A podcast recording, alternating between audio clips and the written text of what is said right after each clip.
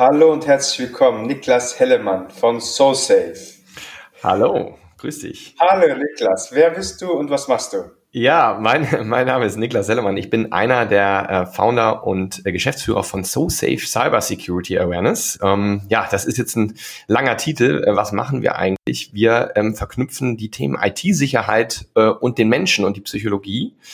Ähm, ja, und das passt auch ganz gut, weil ich bin nämlich eigentlich auch Psychologe vom Hintergrund. Das stimmt, das weiß ich auch, weil wir kennen uns ja witzigerweise schon einige Weise. Wir haben ja zusammen bei BCG angefangen. Absolut. Lang, lang ist her eigentlich schon. ja. Kommt mir vor wie gestern, aber ich weiß noch genau, dass wir zusammen im Bootcamp standen und gesagt haben, wow, jetzt geht's hier los. Ne? Ja, ja, ja, exciting. Ja, jetzt so zurückdenken und wie schnell die fragen. Guck mal, wie lange ist das jetzt her? Schon acht Jahre, hä? Ja, ich, ich muss mal zurückrechnen. Ich glaube noch länger. Ich glaube 2011 war es, ne? Also ja, stimmt. 2011 ja, stimmt. Neun Jahre. Wow. Ja, wow, stimmt. Time flies when you're having fun, ne? ja. SoSafe hat sich trotz Corona vielleicht sogar deswegen, ich weiß es nicht, sehr gut entwickelt. Darüber freuen wir uns sehr. Und erzähl uns mal, was SoSafe macht, Niklas. Wann habt ihr das gegründet für unsere Zuhörer? Wann habt ihr das gegründet? Was macht ihr genau? Wie entwickelt es sich? Ja. Äh, schieß los, erzähl ruhig frei. Ja, vielleicht mal, vielleicht mal ganz kurz, was machen wir? Ich habe ja gesagt, also Mensch und IT-Sicherheit. Eigentlich sind das ja so zwei Themen, wo man denkt, die passen gar nicht so gut zusammen. Ähm, aber in der Tat ähm, ist, ist der Faktor Mensch oder eben die, die Psychologie fast der wichtigste Faktor aktuell, wenn man sich eben IT-Sicherheit anguckt. Warum ist es so? Ähm, ja, da komme ich vielleicht gleich nochmal drauf, aber die Angreifer sind eben heutzutage viel mehr ähm, psychologisch unterwegs als technisch und wir machen was dagegen. Wir haben eine Lernplattform entwickelt ähm, äh, und die kann man sich so vorstellen, dass ähm, Firmen dieser Welt äh, vom, ich sag mal gern, vom DAX-Unternehmen bis zur Arztpraxis runter, die lizenzieren unsere Plattform und können damit ihre Mitarbeiter das ganze Jahr über trainieren, sensibilisieren, schulen und so ihr Risiko für diese menschenbasierten Angriffe reduzieren. Das machen wir ähm, ja auf besonders engaging Art und Weise und, und auf unterhaltsame Art und Weise und eben so, dass nicht nur einfach Wissen in der Einbahnstraße vermittelt wird, sondern dass tatsächlich Verhalten äh, auch, auch trainiert wird und verändert wird. Das heißt also, du kannst dir das so vorstellen, ein Mitarbeiter eines Unternehmens, das uns äh, äh, als, als Dienstleister hat, die äh, der kriegt irgendwie das ganze Jahr über, kriegt der kleine Nuggets, so kleine Lernmodule, die sind äh, in der Storyline mit Charakteren äh, eingebunden. Der kriegt aber auch simulierte Angriffe, zum Beispiel E-Mail-Phishing-Angriffe. Und wenn der dann darauf reinfällt, dann kriegt er eine kleine Aufklärung, einen kleinen Walkthrough und ihm wird erklärt, ähm, äh, woran hättest du sehen können? Woran hättest du es eigentlich erkennen können? Wie kannst du es auch in der Zukunft vermeiden? Und wie, wie kannst du so einen kleinen Blick auch dafür entwickeln? Dann haben wir noch so, ein, so eine Toolbox. Ähm, zum Beispiel, da ist ein Meldeplugin drin, ähm, wo dann Mitarbeiter nämlich dann auch verdächtige Mails mit melden können. Und wenn das auch jetzt eine von unseren simulierten ist, dann wird ihm auch gesagt, super cool, du hast richtig gut reagiert. Ähm, hier kriegst du vielleicht noch ein paar Punkte dafür. Das ist natürlich auch alles gamifiziert. Ähm, und dann, und dann äh, werden eben die echten Mails, die werden tatsächlich dann an die, an das Security-Team gemeldet. Und damit können wir eben laufend ähm, uns anpassen auch an die Angriffe, die sich ja auch immer wieder verändern und ebenso knallhart das Risiko ähm, verringern für die Firmen. Und das ist total wichtig, weil wir gucken mal in die Presse rein. Da ist eigentlich in jeder Woche sind mehrere Fälle ähm, von, ähm, von Cyberattacken auf Firmen, die dann auch erfolgreich sind. Und das ist nur die Spitze des Eisberges. Ähm, und die sind eben aktuell zu 90 Prozent eben people-based. Also die kommen in der Regel über eine Phishing-E-Mail oder über einen äh, ja, Voice-Phishing-Anruf. Mhm. Super spannend. Und ich kann mir sehr gut vorstellen, also einfach aus dem Bauch, dass über die letzten Jahre da wahrscheinlich die Anzahl und Qualität der Angriffe gestiegen ist und natürlich die Zyklen der Entwicklungszeiten kürzer geworden sind, dass die immer neue Sachen immer schneller rausbringen. Gibt es denn Daten dazu, Niklas? Ist das wirklich in irgendeiner Form hochgegangen, ja. runtergegangen? Wie hat sich Corona ausgewirkt darauf? Gibt es jetzt mehr Hacks? Wissen wir darüber etwas? Ja, absolut. Also da wissen wir ganz viel drüber, ähm, weil es nämlich auch so dramatisch ist. Also als wir gestartet sind vor ein paar Jahren, ähm, war das schon ein wichtiges Thema. Ähm, ähm, da war auch schon die Situation so, dass die meisten Angriffe eben people-based sind. Ähm, das liegt einfach daran, dass es der einfachste Weg in ein Netzwerk des, äh, eines Unternehmens ist. Ähm, aber das hat sich noch in diesen Jahren dramatisch verschärft. Also die Angriffe ähm, steigen rasant, äh, zu, vor allem eben diese zielgerichteten Angriffe, wo sich wirklich ein, ein, ein Angreifer informiert über ein Unternehmen ähm, äh, und dann, und dann äh, Mitarbeiter auch gezielt angreift.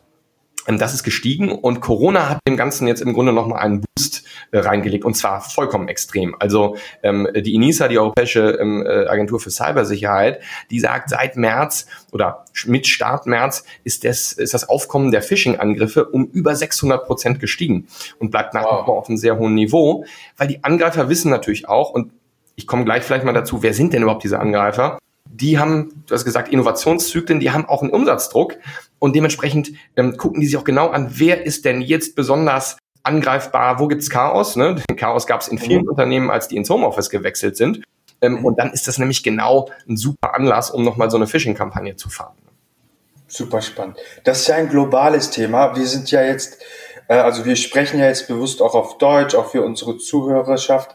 Ähm, wie ist die Entwicklung in Deutschland? Also A, was sind das vor allem für äh, potenzielle Opfer? Gibt es da irgendein Muster, was die sich anschauen? Und B, äh, was sind eure Kunden? Also habt ihr tatsächlich da auch oder seid ihr noch eben halt immer Großkonzernen, weil die es vielleicht eher annehmen in mhm. Deutschland? Also A, wo, was sind die Opfer vor allem? Mhm. Und B, wo ist eure Kundschaft bisher? Ja, also ähm, vor, vor vielen Jahren hätte man noch gesagt, ja, äh, das ist ja auch ein aufwendiges, eine aufwendige Operation. Das heißt, die greifen nur die Großen an, ne, die, die sich wirklich lohnen, die auch wirklich lohn, lohnenswerte Ziele sind.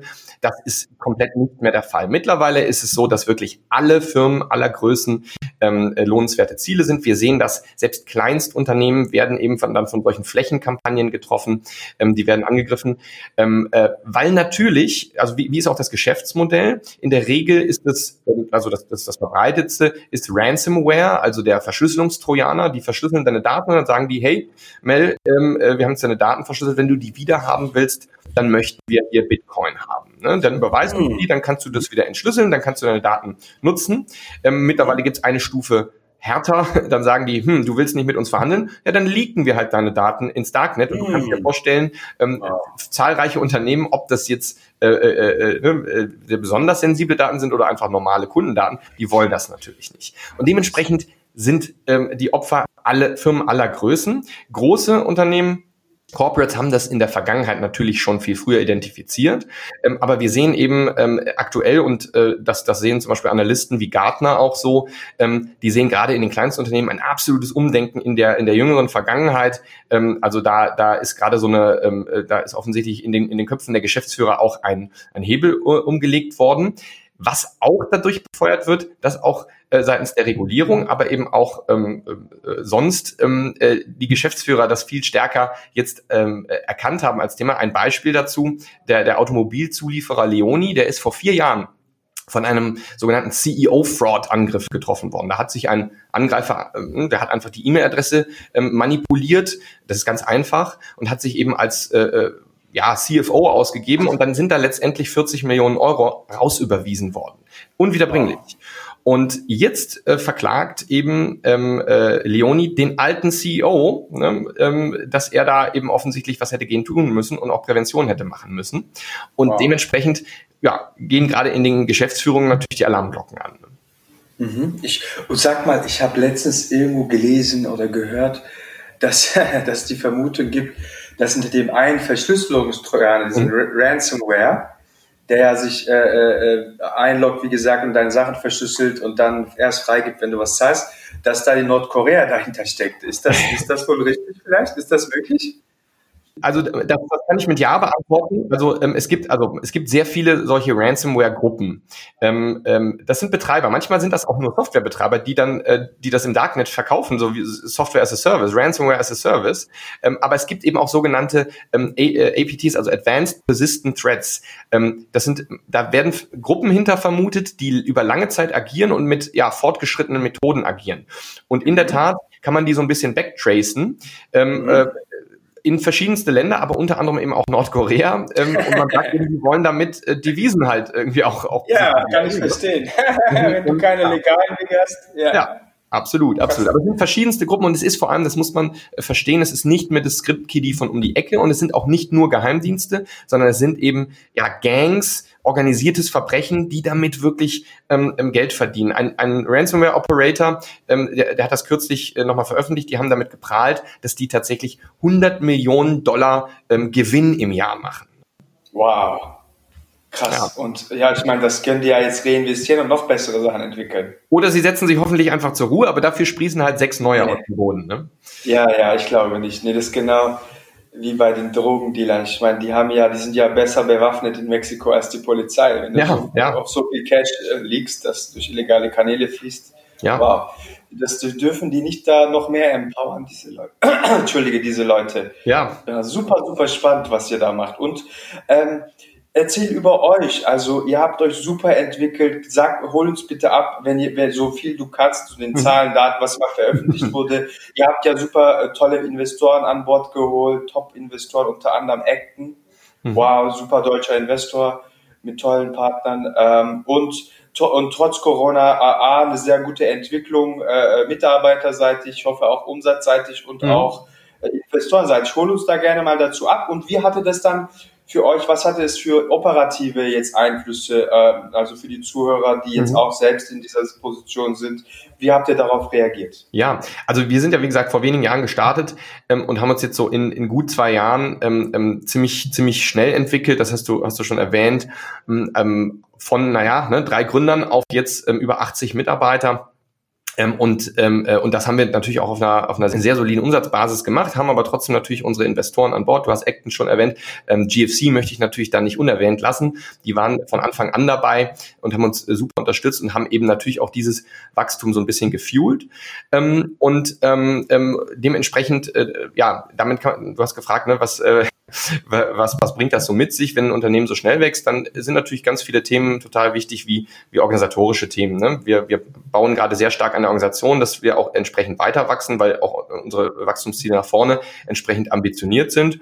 Ähm, äh, das bringt natürlich eben äh, jetzt in der aktuellen Phase, und das hast du ja auch angeschnitten, ähm, auch nochmal Komplexitäten mit sich. Also ich glaube, jedes Unternehmen äh, ist seit März in einem Sondermodus und, äh, und äh, steht vor Herausforderungen, die bis dato unbekannt waren. Wir haben natürlich jetzt den großen Vorteil, ähm, dass wir ein junges Unternehmen sind und natürlich von Anfang an ähm, sehr stark auf zumindest Remote Tools ähm, aufgebaut hatten.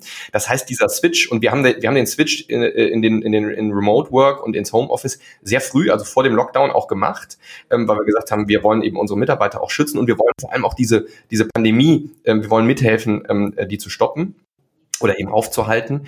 Ähm, deshalb für uns war das ein leichtes. Wir hatten, äh, wir hatten, wie gesagt, Re Remote Tools ähm, ähm, immer schon.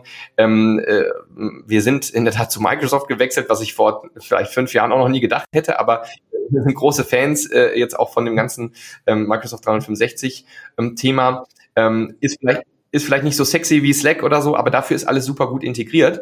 Ähm, und äh, so waren eben auch unsere Prozesse ähm, aufgestellt. Das heißt also, wir konnten die Mitarbeiter eins, eins zu eins über einen Tag ähm, nach Hause schicken und dort dann eigentlich relativ easy so weiterarbeiten. Natürlich kommen trotzdem auch also Faktoren dazu, die diesen Full Remote Modus etwas schwieriger machen. Du musst viel mehr kommunizieren, du musst mehr Meetings machen ich meine, wir beide kennen das so als äh, Ex-Berater, man hat eigentlich so eine Meeting-Allergie, äh, weil wir haben, glaube ich, genug Lebenszeit in Meetings verbracht.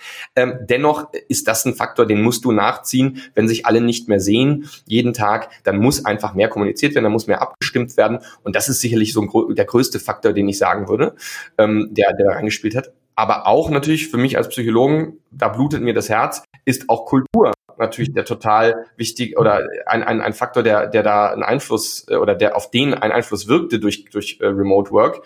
Ähm, ich vermisse die Mitarbeiter, ich möchte die eigentlich natürlich auch regelmäßig sehen, ähm, aber das geht halt gerade nicht. Ne? Und das versuchen wir natürlich auch so ein bisschen abzufedern, indem wir dann, wir haben immer so einmal im Monat so eine, so eine, so eine State of the Union und die machen wir dann natürlich jetzt remote und dann kriegt jeder so ein kleines Care-Package zugeschickt ähm, mm. mit, mit, einem Bierchen und ein bisschen was zu knabbern drin. Ähm, mm. äh, aber klar, das ist alles immer nur ein, ein, ein, ein, ein Workaround. Ne? Ähm, ja. Wir freuen uns nicht alle, wenn wir wie uns im nächsten Jahr alle wieder tun können. Ja, wie ist deine Sicht, Niklas, auf die nächsten sechs Monate? Ich meine, klar, wir haben alle unsere Sicht, aber ich will deine hören. Du meinst äh, auf, auf dem Markt, auf was wird ja. jetzt passieren, jetzt auch kurz vielleicht als Vaccine. Ich meine, äh, ja. Du bist Unternehmer, du bist Ex-Berater, du hast eine Sicht darauf. Wie siehst du das? Ja, also vielleicht mal die, die einfache Variante auf unseren Markt. Also, äh, das sehe ich sehr positiv. Also wir haben das jetzt auch gesehen, ähm, nachdem die Firmen so aus dieser Schockstarre rausgekommen sind und erstmal sich dann auch in den Remote-Work-Modus äh, ähm, begeben haben, haben wir ein unglaubliches äh, Inbound-Interest nochmal viel stärker gesehen als vorher. Also ich meine, Siemens schickt jetzt alle Mitarbeiter standardmäßig, sagt Remote Work ist für uns der neue Standard. Ähm, dann kannst du natürlich äh, so Cybersecurity-Schulungen und andere Pflichtschulungen ähm, die machst du dann nicht mehr face-to-face -face und vor Ort. Ne? Dann, dann wandert das alles in den Bereich Digital Education und da sind wir natürlich sehr stark. Ähm, und, ähm, und gleichzeitig haben diese Angriffe ebenso zugenommen. Das heißt also, Grundsätzlich äh, ist für uns, äh, äh, also haben wir da sehr positive ähm, Effekte gesehen jetzt für unseren Markt. Aber jetzt mal davon ab, ich finde es natürlich auch grundsätzlich, ähm, ähm, gucke ich da sehr, sehr, sehr, sehr, sehr intensiv drauf, was jetzt mit den Themen kommt die Impfung? Wann kommt die Impfung? Wie wird die Impfung vor allem auch umgesetzt, ne? äh, logistisch? Ich habe es mir mal ausgerechnet. Ähm, Herr Lauterbach hat das ja, glaube ich, auch gemacht. Ähm, da wird nächstes Jahr uns äh, das Thema Corona noch lange begleiten.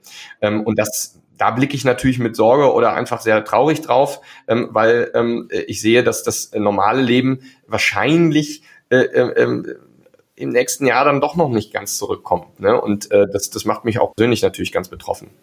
Mhm, mh. Danke für deine Sicht, ja. Mhm. Ich denke auch, dass das noch einige Zeit gehen wird. Wir haben jetzt auch Pech mit dem Timing, ja? mit einfach, dass es jetzt in die kalte Jahreszeit ja. fällt und explodiert. Und das ist vielleicht noch erst der Anfang, wenn wir Pech haben. Ja, das, und das ist auch etwas, wo ich auch sage, Freunde, ähm, ne, also äh, das kann man sich mit einfachster Mathematik zusammenrechnen. Ich war ganz früh dabei, als ja auch Frau Merkel natürlich gesagt hat, äh, äh an, an Weihnachten 19.200 ähm, Neuinfektionen pro Tag. Ich hatte das mal kurz so ein bisschen durchgerechnet, einfach auf Basis der damals bestehenden R-Zahl ähm, äh, und habe gesagt, pff, also Weihnachten, äh, äh, da werden wir weit höher liegen, wenn nichts passiert. Und wir haben es dann ja gesehen. Der Faktor, der unerkannt ist, den ich ja. persönlich nur als Nicht-Arzt und nicht Epidemiologe auf drei bis fünf schätze. Ja. Das heißt, wenn 20.000 sind, sind es vielleicht ja. 50, 60, 70 mehr tausend. Mhm. Äh, und das mal 30 Tage im Monat. Äh, wow, also ja. wir sind schon im siebenstelligen Bereich mit dem einzigen ja. zynischen Vorteil, dass wir in sechs Monaten schon eine relativ hohe Durchseuchung hatten. Ja, wobei die wahrscheinlich nicht ausreichen wird. Ne? Aber also ja. ich finde es total wichtig, dass man eben jetzt auch da eben drauf guckt und sagt, hey, das ist Mathematik, wir können dagegen nichts anderes äh, machen und dann und, und müssen jetzt dann eben auf die Psychologie einwirken, nämlich auch die Menschen, ne? also die, wir sehen das ja in Deutschland auch, wenn dann die harten Maßnahmen angekündigt werden, ähm, dann haben meistens in Deutschland schon, äh, hat, die, hat der, der Großteil der Bevölkerung ähm, ein bis zwei Wochen vorher sich schon entsprechend angepasst. Das ist ja das, das, ist ja das Coole. Aber dieses Signal braucht es dann eben aus der Politik aus meiner Sicht trotzdem, ähm, mhm. ähm, äh, weil wir alle sagen, ja, im Sommer war es ja eigentlich relativ unbeschwert.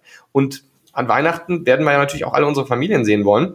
Und ich, deshalb glaube ich auch, dass wir im Januar noch äh, oder zumindest dann im, im Frühjahr noch einen weiteren Wellenbrecher brauchen. Und ich, so wie ich das verstanden habe, ist das auch ähm, ja, sehen das auch ein Großteil der, der Experten so. Ne? Ja, vielen Dank. Ich habe ähm, letztens ähm, warte, mit jemandem darüber gesprochen. Äh, der hatte da auch, der hatte einen sehr interessanten Faktor mit, aber dazu kommen wir gleich. Ah, eine Frage zu, das schweift ein bisschen ab, aber äh, äh, kurz deine Sicht auf wenn wir dabei sind, auf das in Leipzig, was da passiert ist. Wie mhm. siehst du das? Weil man, wir sind eine, äh, ja, eine demokratische Grundordnung, mhm. ja, aber wie siehst du, wie siehst du das, dass 20.000 Leute, während wir irgendwie wegen einem Corona, wegen einer indirekten vielleicht wegen eines Verdachtes ein Büro schließen müssen mhm. und so. Und äh, auf der anderen Seite sind 20.000 Leute auf der Straße ohne Mundschutz, ohne irgendwas, irgendwie dicht an dicht. Ja. Wie ist, was, was ist deine Meinung dazu? Ist natürlich eine super schwierige Diskussion. Also ich glaube, die Grundlage, und die wird ja von der Politik auch so geführt, die muss halt sein, ja klar, natürlich haben wir, ähm, äh, haben wir, haben wir ein, ein Grundgesetz und da steht Versammlungsfreiheit drin, da steht auch Meinungsfreiheit drin und das darf, das muss unberührt bleiben. Gleichzeitig haben wir jetzt ein Infektionsschutzgesetz und das muss eingehalten werden zum Wohl der Allgemeinheit. Ähm, und wenn das nicht passiert, dann muss dagegen vorgegangen werden. Und also mehr kann ich dazu eigentlich gar nicht sagen. Wenn, wenn das nicht passiert, dann ist das ein Problem. Dass natürlich jetzt diese Gruppe der Corona-Leugner oder wie man sie auch immer nennen möchte, besteht, auch das kann man ja nicht verhindern ähm, oder beziehungsweise das muss man anerkennen. Jetzt glaube ich aber, ähm, und das ist auch meine persönliche Meinung, dass wir ähm, uns da viel zu sehr darauf fokussieren. Wir haben da 20.000 Leute, das ist natürlich auf den ersten Blick eine große Gruppe, aber wir wissen auch, dass die da also, also in, in, Bussen äh, durch die Republik touren und dass das nicht irgendwie an allen verschiedenen Orten immer wieder unterschiedliche Leute sind, die zusammenkommen, sondern dass das auch ein, ähm, ein Kern von Leuten ist. Und, Stimmt. und wenn man sich dann anguckt, 20.000 und wir gucken... Von 80 Millionen, genau. Genau, dann wird das relativ wenig. Ich sehe das genauso, ja. Und ich finde das von denen eigentlich sehr respektlos und verantwortungslos uns gegenüber. Und wenn sie protestieren, sollen sie trotzdem ihren Mundschutz tragen. Wenn ich weiß, ich habe, es gibt wissenschaftliche Funde, dass etwas krank ist, dass, dass etwas eine Krankheit ist. Ich glaube mhm. nicht dran, trotzdem äh, laufe ich nicht rum und spuck Leute an, weil ich denke, hey, das, weil ich habe Respekt vor den anderen Leuten. Ich könnte ja. sie anstecken, die glauben daran. Absolut, da bin ich auch so. bei dir, da bin ich auch bei ja. dir, aber ich bin ja auch, das darf, ne, also das, da erinnere ich mich dann natürlich auch wieder an, ich bin auch äh, Psychologe und ich habe auch in der klinischen Psychologie gearbeitet. Und wenn ich mir ja. angucke, ich habe, wir haben alle diese Spiegel TV Interviews gesehen, äh, wo, wo wirklich ja Leute da äh, extreme Sachen über Corona und also auch äh, Verschwörungstheorien gesagt haben. Und ich ja. sage jetzt als ne, alter ja, viele von denen sind krank. Ich sage, dass da, da, da, da habe ich auch hier und da einen Wahn rausgehört, also wahnhafte Vorstellungen rausgehört. Und wenn ich mir die Prävalenz angucke in der Bevölkerung, wie viele Leute haben so einen haben so einen Wahn oder haben irgendwelche wahnhaften ähm, Psychosen, ja, dann kommt man vielleicht auch so bei einer Zahl von 20.000 raus. Ne? Ja, ja, genau. Nein, und ich meine das vollkommen ernst. Ich meine das gar nicht despektierlich dieser Gruppe gegenüber. Die, die brauchen Hilfe. Sondern, ja, exakt. Also wir müssten da auch ganz anders rangehen und nicht sagen, das ist jetzt eine legitime politische Meinung, sondern da sind auch viele Leute dabei, die, die Hilfe brauchen. Ich sehe das ähnlich und um das nur abzurunden, ich verfolge ihn nicht, weil ich glaube nicht, äh, dass meine Zeit das wert ist, aber dieser Attila, mhm. Äh, ich glaube, in Berlin, der, äh, der Mann braucht einfach offensichtlich sehr dringlich Hilfe. Also wäre er kein Promi, glaube ich, wäre er auch in der Zwangsjacke schon ja. mehrfach abgeführt worden. Aber jetzt auch nicht despektierlich. Er braucht Hilfe und keine Follower, die ihr seinem Wahn folgen. Über, über, aber egal. Über, über, einzelne Personen kann man sich, das ist auch so ein bisschen die, die, die Ethik auch der, der, äh, der, der Psychologen oder Psychiater, ähm, äh, aus der Ferne soll man keine Diagnosen stellen. Das kann natürlich auch irgendwie eine, äh, ein, ein, ein Medienthema sein oder, oder dass man sich dadurch. Habe ich auch lange gedacht. Ich ja. glaube, der Mann braucht wirklich Hilfe, aber das ist jetzt ein anderes Thema. Trotzdem, es betrifft uns ja, weil diese Leute schaden uns allen, ja. ja. Ich meine, ich habe vielleicht äh, zwei Wochen Lockdown länger wegen, das kostet mich Geld. Ich will aber nicht, dass der Mann mich Geld kostet. Mhm. Ja, klar. Also, der sollte jetzt einfach weggesperrt werden. Jemand, der auf der Straße rumschießt, wird auch nicht toleriert. Ja. Aber egal, das ist ein anderes Thema. ich habe da meine Ansichten. Äh, kurz zurück, ich danke dir. Sag, ähm, Habt ihr eure Mitarbeiter in irgendeiner Form äh, technisch oder irgendwie sonst für das Homeoffice ausgestattet, so dass unsere Gründer vielleicht, äh, also unsere Zuhörer in irgendeiner Form Inspiration haben, worauf sie vielleicht nicht gekommen sind und noch nicht getan haben? Was habt ihr da vielleicht schon getan, was andere nicht getan haben? Ja, wir haben also wie, wie gesagt, wir waren vorher eigentlich komplett remote aufgestellt. Also bei uns hat jeder natürlich einen, einen, einen äh, Laptop, den er äh, immer auch mitnehmen kann. Ähm, äh, dementsprechend haben wir technisch eigentlich äh, wirklich gar nichts geändert. Jetzt äh, bis auf auch die Einführung irgendwie von Personalsoftware. Ähm, ähm, es, wir haben eher prozessual Sachen geändert, also dass man eben, dass man eben sagt, okay, was ist so ein so ein Meeting ähm, ähm, Knigge und äh, wie, wie wollen wir effizient diese Meetings gestalten? Ähm, ähm, äh, und natürlich auch rechtlich, ne? das ist auch ein Faktor, den wir unseren Kunden dann natürlich auch ähm, sehr schnell mitgeteilt haben. Ähm, mhm. Du hast, also als Unternehmen hast du ja, sicherst du ja ganz vielen verschiedenen Stakeholdern auch Dinge zu, nämlich insbesondere auch Dinge der Datensicherheit und, und IT-Sicherheit. Und die sind aber auf ein Office-Setting ausgerichtet. Das heißt also, wenn du deine Mitarbeiter standardmäßig nun ins Homeoffice schickst, dann musst du auch rechtlich äh, dich da absichern. Das heißt also, musst Mitarbeiter auch äh, äh, dir zusichern lassen, dass sie natürlich zu Hause jetzt nicht irgendwie ähm, in der WG äh, sensible ähm, Firmendaten irgendwie teilen mhm. oder Kundendaten. Mhm.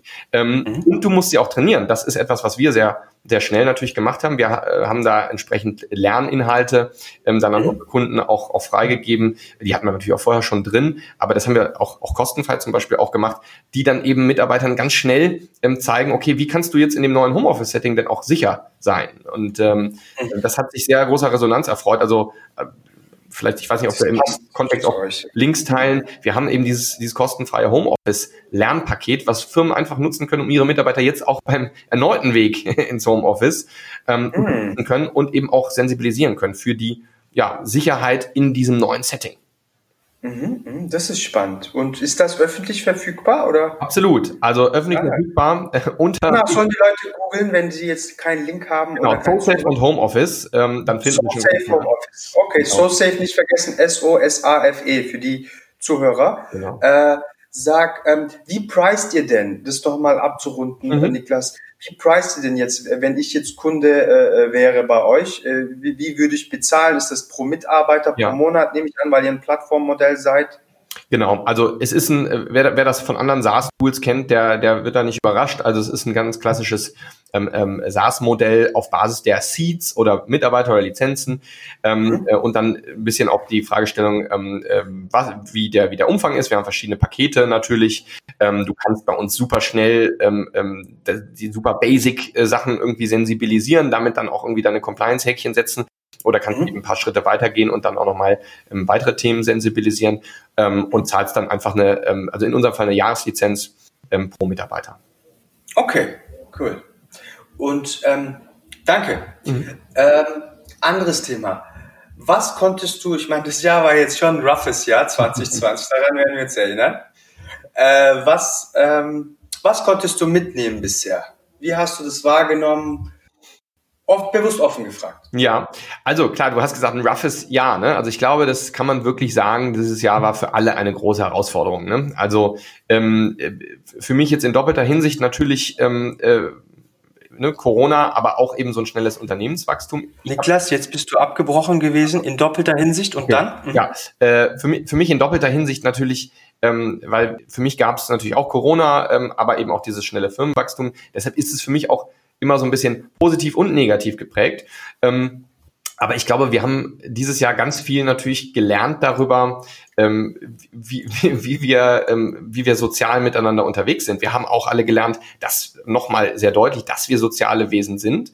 Ich glaube, es gibt keinen, der ähm, in dieser aktuellen Zeit sagt, äh, boah, das nagt nicht an mir, ähm, dass ich meine Freunde, meine Familie ähm, nicht, nicht so sehen kann, wie ich das davor gemacht habe.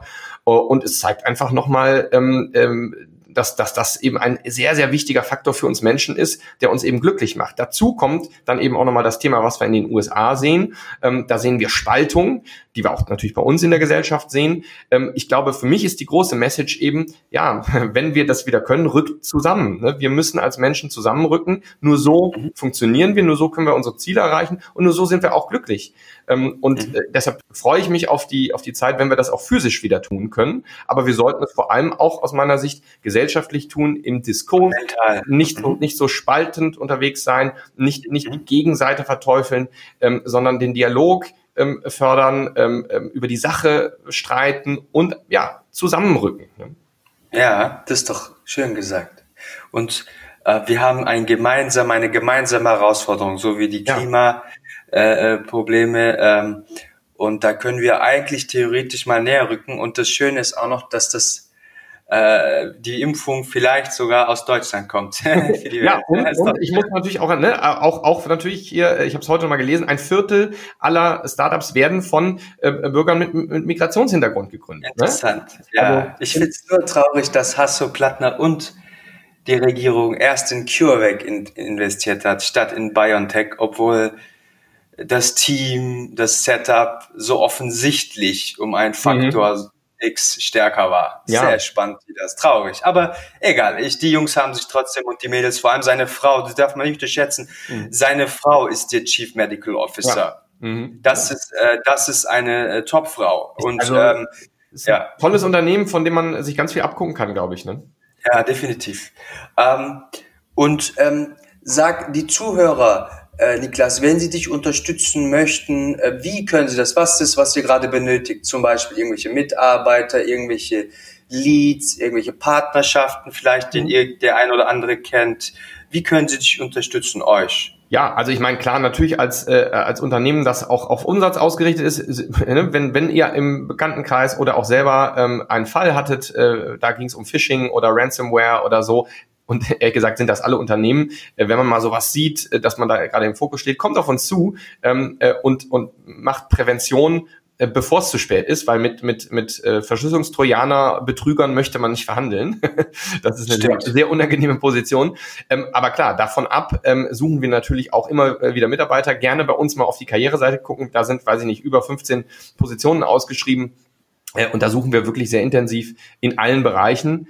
Ähm, äh, und damit kann man uns auch sehr, sehr gut unterstützen. Also auch gerade hier ins Beraternetzwerk sehr gerne, ähm, wenn mal sich jemand verändern möchte, jetzt so nach diesem Jahr des Umbruchs, äh, dann kann er das bei uns in einem sehr, sehr schnell wachsenden, dynamischen, spannenden Unternehmen tun, das eben auch, ne, das möchte ich auch nochmal herausstellen, wir, wir sind eben nicht nur Wirtschaftsunternehmen, sondern wir äh, sitzen eben auch an der, ne, wenn wir erfolgreich sind, dann machen wir das Internet auch ein bisschen sicher. Also man kann auch hier wirklich ähm, die Welt so ein bisschen positiv beeinflussen. Ne? Und was ich noch hinzufügen möchte, ist es natürlich besser A und günstiger, A präventiv zu arbeiten und B über eine Plattform wie eure, statt irgendwie C äh, irgendwann im Notfall oder kurz davor irgendwie sehr teuer, sehr kurzfristig Berater zu Tagessätzen zu kaufen, die dann das Feuer löschen, statt irgendwie das zu verankern in der Firma, das nicht passiert.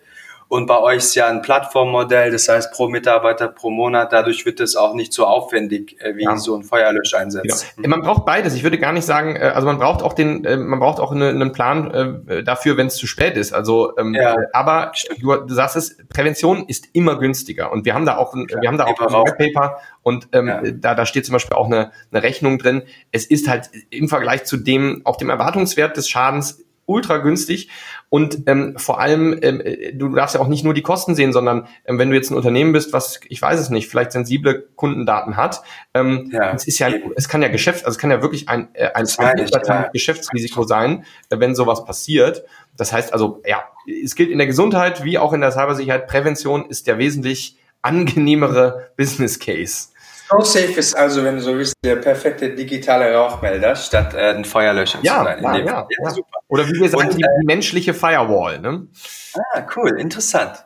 Und sag, ähm, bei wem würdest du gerne mal jetzt Mäuschen spielen, taglang, wenn du könntest?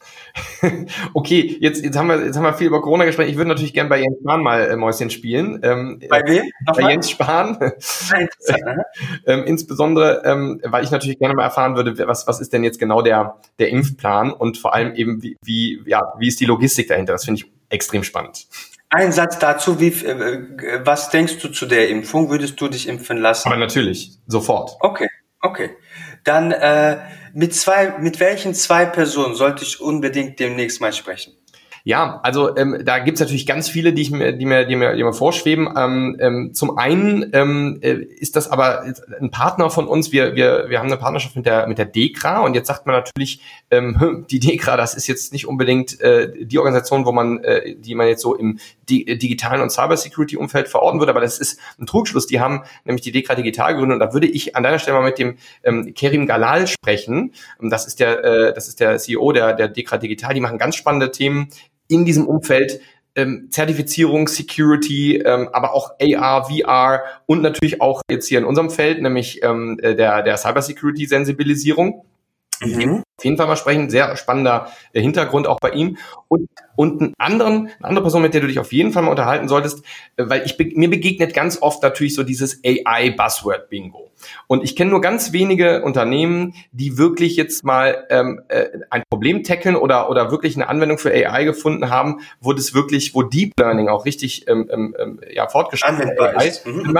Ähm, äh, und da solltest du mal mit dem Daniel Willmann von Otos sprechen. Ein ganz spannendes Unternehmen aus Berlin, die wirklich äh, AI, Deep Learning, ähm, Cutting Edge anwenden, ähm, um auch Finanzmarktdaten vorherzusagen. Und die haben zum Beispiel jetzt gerade in der äh, aktuellen Corona-Situation, wo die Märkte ja ziemlich abgeschmiert sind am Anfang, hat das, hat das Modell von denen, das den Fonds bei denen aktiv steuert, ähm, das auch offensichtlich vorhergesehen und ist dann eben aus bestimmten Werten sehr stark rausgegangen, konnte dadurch eben diesen Drawdown sehr, sehr stark verringern und das ist super. Interessant. Und Otos, wie schreibt man das? Äh, O-T-H-O-Z. Otos, okay. Dankeschön, vielen Dank. Super. Habe ich irgendwas, hättest du mich irgendwas gefragt, was ich vergessen habe? Ja, ich meine tausend Fragen natürlich, weil äh, gerade äh, haben wir natürlich eine Situation, wo das super, super spannend ist, ja auch aus, äh, äh aus, aus, aus Recruiting-Sicht, aus, aus Mitarbeitergewinnungssicht. Ähm, äh, was, ja, was würdest du denn aus diesem Jahr lernen in diesem Feld? Hm. Aus Recruiting. Also tatsächlich ist es für uns so, dass wir gute Gelegenheiten auch hatten. Also wir hatten glücklicherweise auch so schon gute Bewerber. Ich spreche jetzt für uns selbst, ja, nicht für mhm. die Kunden.